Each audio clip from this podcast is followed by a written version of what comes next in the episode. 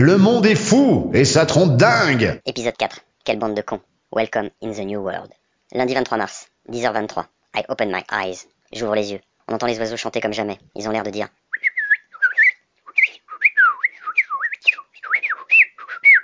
Ah oui, faut que je traduise. Pas tout le monde connaît le langage des oiseaux. Putain, quelle bande de cons Il aura fallu un putain de virus invisible pour qu'ils arrêtent de nous pourrir la planète et de nous envoyer de la pollution dans la gueule comme des gros connards. Welcome in the new world. Avant de quitter mon lit, je fais mon petit exercice de respiration pour voir si mes poumons ne sont pas touchés. It's alright, tout baigne. Euh, j'ai un peu mal à la tête quand même. Mais bon, ça doit venir de la bouteille de rouge que j'ai vidée hier. Putain, à chaque fois que je me réveille, j'ai du mal à me faire à notre situation. Tout est arrêté, les gens restent chez eux. Il va falloir inventer un autre monde. Peut-être s'améliorer en anglais. Il est temps de parler l'anglais correctement, bordel de merde. Attention, je dis ça pour moi. I speak in English like a Spanish cow. Mmh.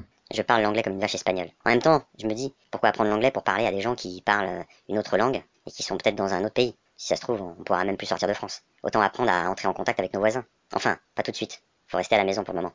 C'est chaud, comme disent les gens. On peut même plus être en contact physique avec nos proches. Vive le virtuel. Heureusement qu'Internet a été inventé. Chaque jour, notre seul contact, c'est notre ordinateur. C'est celui qu'on touche le plus. Il nous fait moins peur que notre voisin ou nos proches. Dommage qu'on ne puisse pas mettre un coup de lingette désinfectante à nos proches pour pouvoir les serrer dans nos bras. Vivement le retour à la normale. Bref, me voilà comme chaque jour sur mon ordi. Dehors, il y a un silence presque total. Je suis à Paris, et pourtant on dirait que plus rien ne vit. Aucun bruit. Juste le bruit du ventilateur de mon ordi, qui tente de me dire Si tu m'en mets plein la gueule comme ça pendant plusieurs jours, je ne sais pas si je vais tenir la totalité du confinement. Bon, ok, j'ai compris le message. Je vais prendre un livre. Et comme la planète, je vais te laisser refroidir. Et tenez, une petite vanne d'un pote avant de se quitter. Il m'a dit Demain, je vais bouger un peu. Je vais passer du salon à la cuisine. Le monde est fou et ça trompe dingue